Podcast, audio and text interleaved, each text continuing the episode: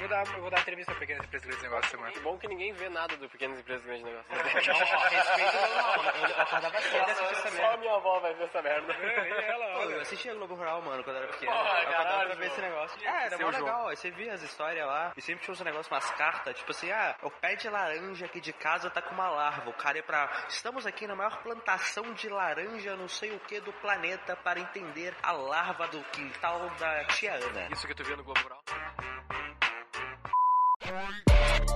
Roy Hunters. Podcast para gestores de tráfego.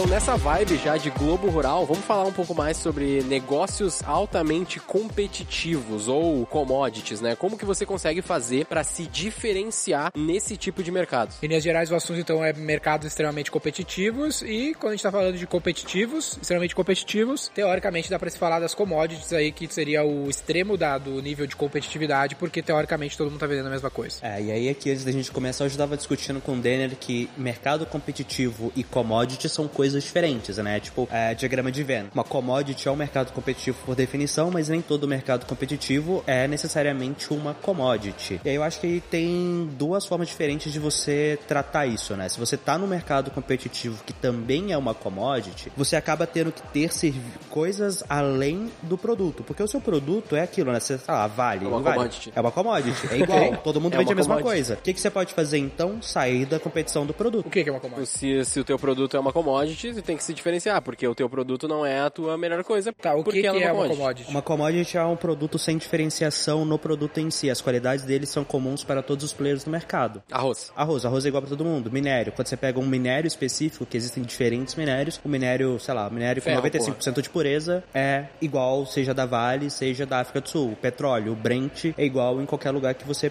vá. Então são É, produtos tem, que assim... tem as, tem as diferenças, o- né? Tem petróleos melhores e tal. Existem categoria. petróleos diferentes, Ah, mas dentro da tem categoria específica é tudo igual. Fazendo papel de ouvinte aqui, cara. Então vamos lá, dentro de uma categoria específica, vai, que você pode ter, tipo assim, arroz. Mesmo arroz você tem o arroz agulhinha, o arroz jasmim, então vou pegar. Arroz agulhinha. Qual que tu gosta? Orgânico, é. Mas assim, qual que é a questão? Se, se essa é a sua realidade, a solução é você não depender do produto para se diferenciar, porque o produto vai ser preço. É o mais barato, já que é tudo igual, eu vou comprar o mais barato. Só que você pode adicionar nível de serviço e condições para o seu cliente, seja de prazo, seja de prazo de pagamento, por mais que o preço seja igual, é, seja de um atendimento de pós-venda, seja de um processo de prospecção e explicar, ensinar o cliente uma venda mais consultiva, em que você se diferencia. Tá, mas a gente vai indo muito deep. Uma vez que a gente entende então, o que é commodity, qual, o que que é o produto altamente competitivo que não é commodity. Acho que é mais fácil dar um exemplo. Mercado financeiro. Se a gente olhar, por exemplo, fundo de investimento no mercado financeiro. Cada fundo é único, eles não são commodities, eles escolhem com estratégias diferentes, gestores diferentes, ativos diferentes. Só que é altamente competitivo, porque o share of wallet, ou seja, quanto dinheiro existe no mercado para ser aplicado nos fundos, ele é relativamente fixo, ele cresce numa taxa não tão grande, enquanto que novos fundos vão surgindo todo o tempo. Então, você acaba tendo que pensar, putz, eu não sou commodity, meu fundo, meu produto é diferente dos outros. Como que eu posso então fazer com que o cliente me prefira? Acho que esse é um bom exemplo, mas é basicamente isso, cara, o produto é diferente, porém tá todo mundo resolvendo o mesmo problema e como tem várias opções para resolver aquele mesmo problema, você acaba tendo muita competição. Fugiu um pouco ali só da, da questão, mas é tipo, a pergunta é, produtos que sejam altamente competitivos, mas que não sejam necessariamente commodities. Aí que tá, ó, meu ponto é que dizem que tudo é uma commodity na prática. Tipo, tênis, o tênis é tudo tênis. É, tipo, um Ultra Boost é um Ultra Boost. Um tênis Ultra Boost da Adidas é um Ultra Boost da Adidas e qualquer. Não, aí que tá, é um tênis. Aí o cara inventa essa viagem do Ultra Boots pra deixar de ser uma commodity. Porque na prática o tênis é tudo igual a tênis. Cara, mas aí você pode entrar um pouco assim, qual que é a minha tese para um mercado competitivo que não é commodity? É nicho. Você nicha aquele mercado para conseguir criar algo específico para um segmento daquele mercado. Isso seria um pouco do Ultra Boost. Tipo, cara, o mercado é tênis, legal. Eu vou pra galera de esportes, não sei o que, de alto desempenho. Aí para aquele público específico, eu vou criar um tênis específico para eles. Daria para falar, mas se a gente tá falando, por exemplo, do arroz agulhinha, não tem tem como você fazer isso, entendeu? A solução não tem como você nichar. Por isso que eu acho que a distinção é diferente. Porque você falou, no fim do dia é aquilo lá,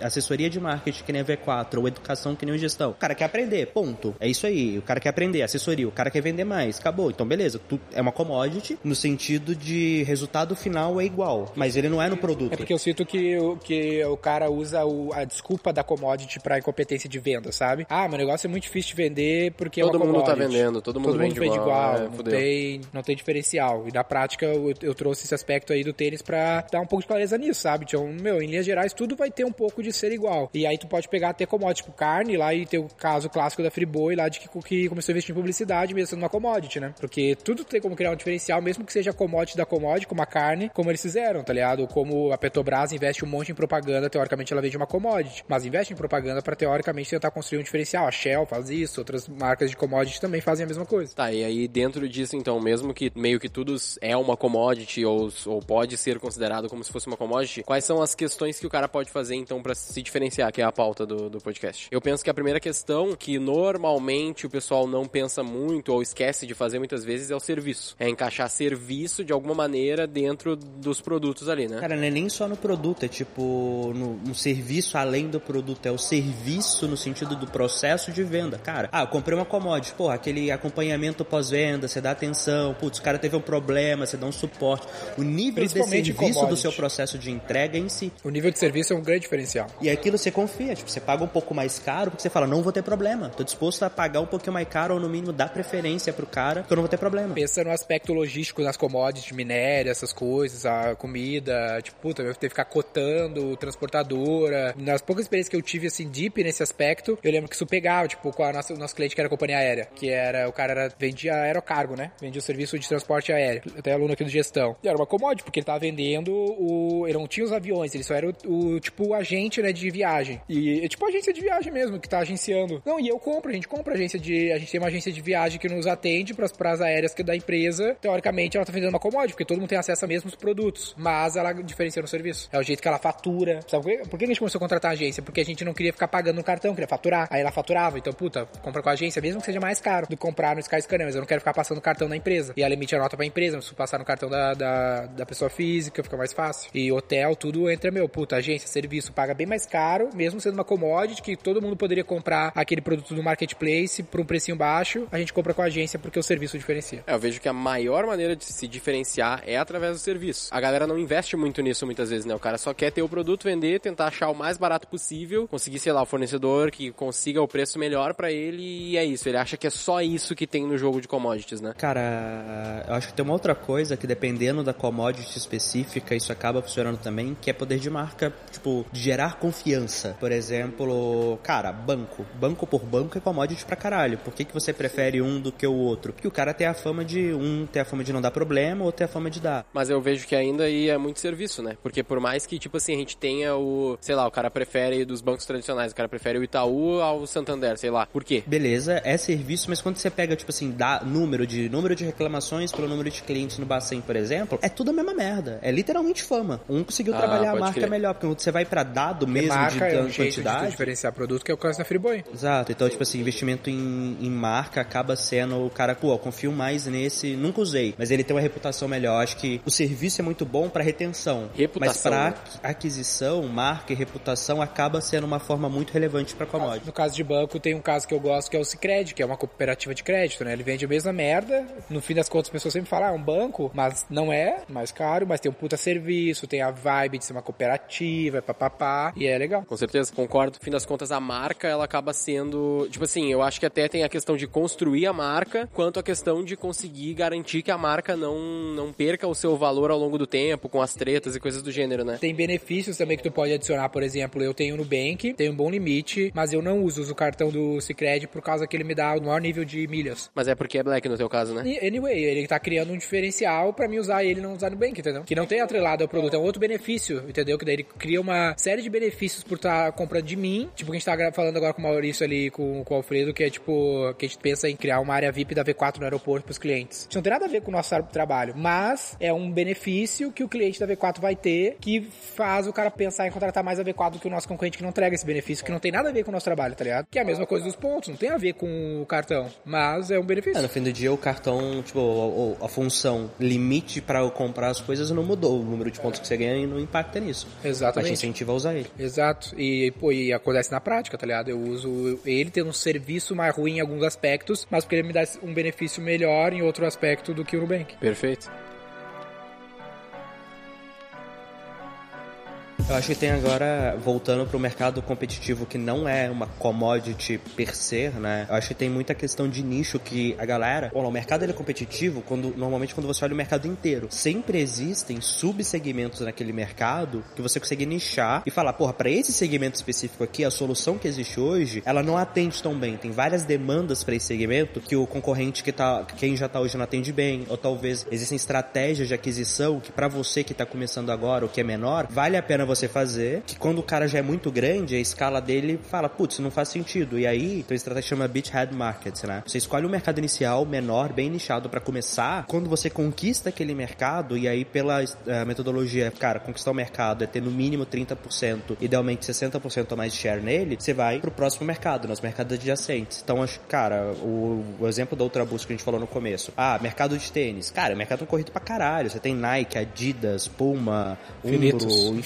aí. Só que na hora que você vai e pega, por exemplo, ah, putz, vamos então agora pra tênis de corrida, já reduz um pouco. Tênis de corrida para maratonista, já reduz um pouco mais, que tem o seu tênis de corrida específico. Tênis de corrida para maratonista que usa perna mecânica. Porra, já é o maratonista que corre na chuva. Você começa a segmentar do cara aí entrando dentro de nichos mais nicho, nicho, nicho, específicos mais específicos pra ganhar- dominar aquele nicho. Obviamente, tem que ser um nicho grande que via- seja viável ainda, mas qual que é a ideia? Você pega aquele nicho pra começar a tracionar e a grana que aquele nicho te gera no começo, você reinveste pra ir pros próximos, ao invés de tentar pegar todo mundo de uma vez só e competir com todo Isso é um mundo. grande erro que alguns clientes que a gente já teve aí no passado, eles cometem. De tipo assim, o cara tem uma empresa de, sei lá, um varejo multimarca e ele quer montar um e-commerce. Decidiu que ele quer montar um e-commerce. E aí ele não pensa dessa maneira. Ele, tipo, meu, vamos cadastrar aqui todos os produtos e botar no Google Shopping e vai vender pra caralho. Só que não vai, ele não tem competitividade, ele não tem preço, ele não tem frete, ele não tem contrato com os correios, ele não tem porra nenhuma. E aí ele não vende e fica, bah, marketing digital não funciona.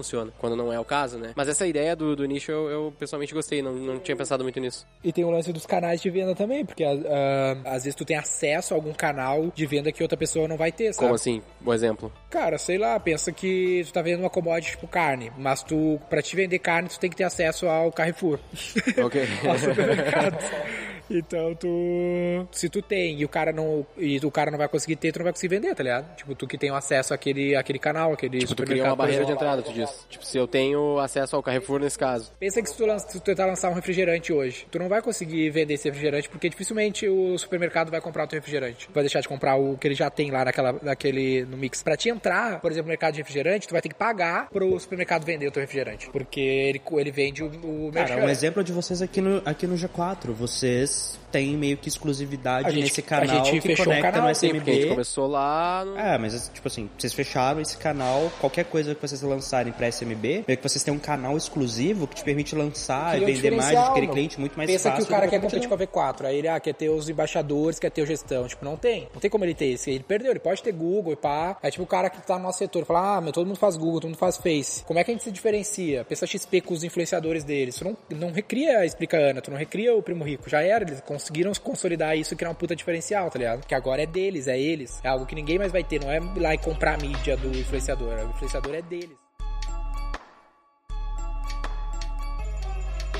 Tava pensando nesse episódio aqui da gente fazer, tipo, algo mais... Pegar um exemplo, assim, que nem esse cliente. A gente teve um cliente uns meses atrás, que ele era nicho, ele era um varejo, exatamente desse jeito que eu falei, varejo multimarca, só que ele era específico na região. Ele tinha várias marcas, vários produtos, nada muito, vamos dizer assim, estratégico na, na, na questão de produtos dele. Como que vocês fariam isso? Como que vocês colocariam esse cliente na internet, por exemplo? Na visão de vocês? Ele é um varejo multimarca de quê? Tipo uma Visacom, assim, sabe? Cara, se assim, se ele tá na região geográfica, vamos lá, compra online. Dois principais pontos que. Os três principais pontos em ordem, tem uma pesquisa que mostra isso, que impacta a compra online é preço. Depois disso, frete gratuito e terceiro, simplicidade de checkout. Cara, ele consegue entregar frete, provavelmente, pra região que ele atua. Então eu escolheria dos produtos aqui, fazendo uma análise, o que, que eu consigo garantir um frete bom, porque a minha logística permite, porque está no CD e tal. Eu escolheria uma região onde eu consigo ter um frete gratuito, que talvez com qualquer valor, que talvez o grande varejista, tipo a Magalu, ah, ela pode dar frete gratuito? Pode, mas geralmente ela tem um mínimo. Eu posso dar frete gratuito feito qualquer preço porque eu tô aqui? Qual a região? Eu começaria com isso, escolheria de alguma forma, olharia, cara, o que que normalmente a galera dessa região onde eu vou focar para começar já vende? Iria para isso. E outra coisa no sul, que acho que até o Denner falou, que você pode fazer é colocar um meio de pagamento do banco lá da região Banrisul, que ninguém tem. O que eu ia falar, assim, é que esse cliente especificamente, ele tinha um problema, problema barra vantagem, entre aspas, de que ele era muito bom já na região dele. Tipo, meio que todo mundo já conhecia, era meio interior, assim. Então, tipo, ele não vai conseguir vender, ele não necessariamente vale a pena para ele vender dentro da mesma região, ele vai ter que expandir para outras regiões. Ele tem que olhar pra dentro do negócio dele e ver que, meu, ele não é um negócio pronto pra ser competitivo na internet. O cara pensa que assim, Exatamente. ah, eu vou botar na internet e agora eu sou a Netshoes. Não, não é assim. A Netshoes tem milhões de reais, tá em São Paulo, tem outra estrutura de distribuição. Tu não vai botar no e-commerce e vira Netshoes. Só existe porque tu pegou uma cidadezinha que não tinha competidor e performou nela. Então tu vai ter que ir pra outra cidadezinha que não tem competidor e performar nela se é isso que tu quer fazer, tá É que ligado? no fim das contas é aquilo que a gente falou de que e-commerce é um canal. Talvez pra esse tipo de negócio o e-commerce não seja o melhor canal. Tanto que nesse projeto a gente pivotou pra fazer, tipo, não e-commerce, mas sim umas vendas mais tipo que a gente faz lá a Melissa, por exemplo, que é tipo através do WhatsApp, contato, sabe? Tipo uma. uma- Beleza, ele tem, ele domina a cidade, todo mundo conhece ele, pô, aumenta a frequência de compra dos mesmos clientes. Não precisa, ele não vai conseguir botar mais gente na cidade, mas ele pode diminuir a frequência, aumentar a frequência e diminuir a recência ali de compra dos casos, eles comprarem mais. Faz total sentido. E a questão do nicho que o João falou, eu acho muito top também. Porque nesse caso, se ele quisesse entrar no, no, no e-commerce pra uma região talvez um pouco maior, ao invés dele meter tudo lá no, no, no, no- no- e-commerce dele, no, no catálogo dele, ele poderia nichar, né, A primeiramente. gente teve aquele cliente que ele, que ele só vendia calçados pra quem tinha pé grande, lembra? Puta merda, lembro, muito bom. É, tinha um cara que ele, ele era o nicho dele, o era nicho dele calçados tipo para assim, pés grandes. 44 mais. 44 mais. Caralho, que é difícil achar sapato pra isso. Pra caralho, muito difícil. Se for pra mulher, 40 pra cima já é difícil. Sim, nossa. Imagina o, L- o LTV, o cara vai vender, vai comprar sempre dele. Muito bom.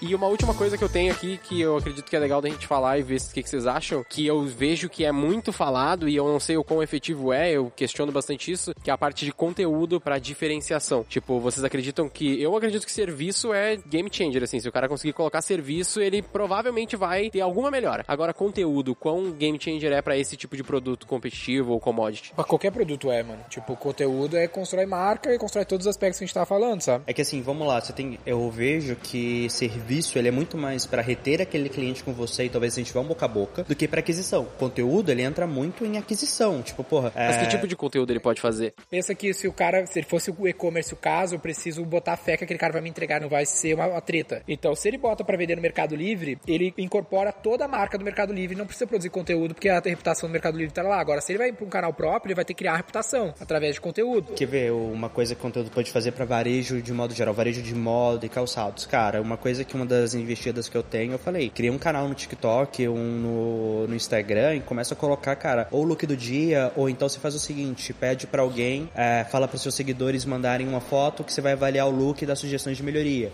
Aí na hora que for dar sugestões de melhoria, você vai lá e pega peças que você tem pra fazer sugestões que eu poderia mudar e fala, olha, se você quiser comprar, tá aqui. Então você tem várias coisas que você pode fazer. Eu acho que não é uma coisa tão simples assim de responder você de bate pronto, tem que parar, pensar estratégia de conteúdo. Ela é uma das coisas mais individuais por negócio que você tem que fazer. Cara, sempre tem espaço, só que aí volta no que você falou, da mesma forma que e-commerce é canal, ele não é um modelo de negócio, mas o modelo de negócio é varejo, e o e-commerce é só o canal por onde você está fazendo aquilo. Conteúdo é um canal. Você tem que parar, pensar, desenhar. Eu acho que sempre vale a pena você pensar em conteúdo, mas o tipo de conteúdo pode ser, por exemplo, é, o Ricardo Amorim. O que, que o Ricardo Amorim Agora ele tá muito em social, né? Mas antes o que ele fazia? Cara, as palestras. Mas tem, tem conteúdo que ele não serve necessariamente como canal. Tipo, nesse caso das lojas físicas, o cara que tem loja física, o cara fazer um videozão mostrando a infraestrutura dele e vai passar credibilidade pro cara que tá do outro lado do Brasil saber que ele tem uma estrutura física pra distribuir, sabe? Ajuda a aumentar a conversão, sabe? Porque ele precisa passar confiança, uma marca que não é conhecida. Mas viu, tipo, aqui já deu pra ter algumas ideias, só que a real é, cara, tem que sentar, desenhar, e eu acho que o importante é o seguinte: conteúdo leva tempo, então você deveria começar o quanto antes, via de regra, mas pra focar naquilo como um driver relevante, às vezes é melhor você fazer que nem o Dani falou, cara, pega um, dois vídeos específicos e soca mídia para dar visibilidade,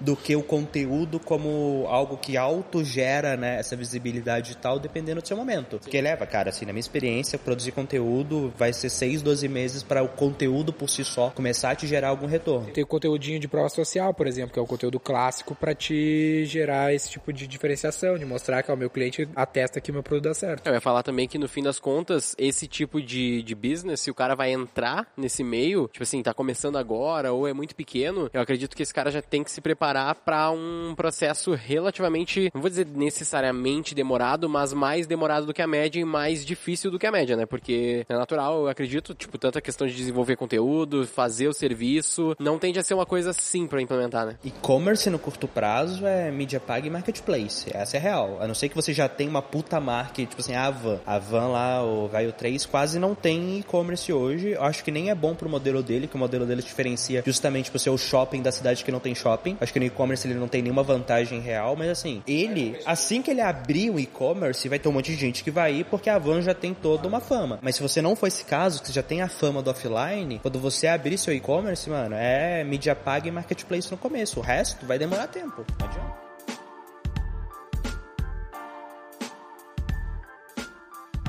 A frase de efeito é: para fugir de competição em commodity, pense além do seu produto. Então tá, pessoal. Lembre-se aí de seguir os nossos perfis, são os nossos nomes, não tem muito mistério. V4 Company também. Se você precisa vender mais, a gente pode te ajudar ou você pode vir trabalhar junto com a gente através do nosso modelo de franquia. Lembrando também que tem a promo do Instagram, né? A gente tá ali ainda no Instagram, não, né? Do Roy Hunters, que também tem lá no Instagram todos os detalhes e tudo mais. Mas que basicamente quem indicar mais pessoas para ouvir o Roy Hunters no fim do mês ganha aí uma mentoria com nós três aqui para ser um episódio do nosso podcast. Link para fazer está na descrição do podcast. Eu sou o Daniel Lippert, fundador da V4 Company. Eu sou o Guilherme Lippert, equity partner da V4 Company. E o nosso negócio é vender o seu. Para saber mais sobre como a V4 pode ajudar o seu negócio, ou você que é profissional de marketing digital e quer saber como ser nosso parceiro, acesse v4company.com e saiba mais. Edição Noise Wise.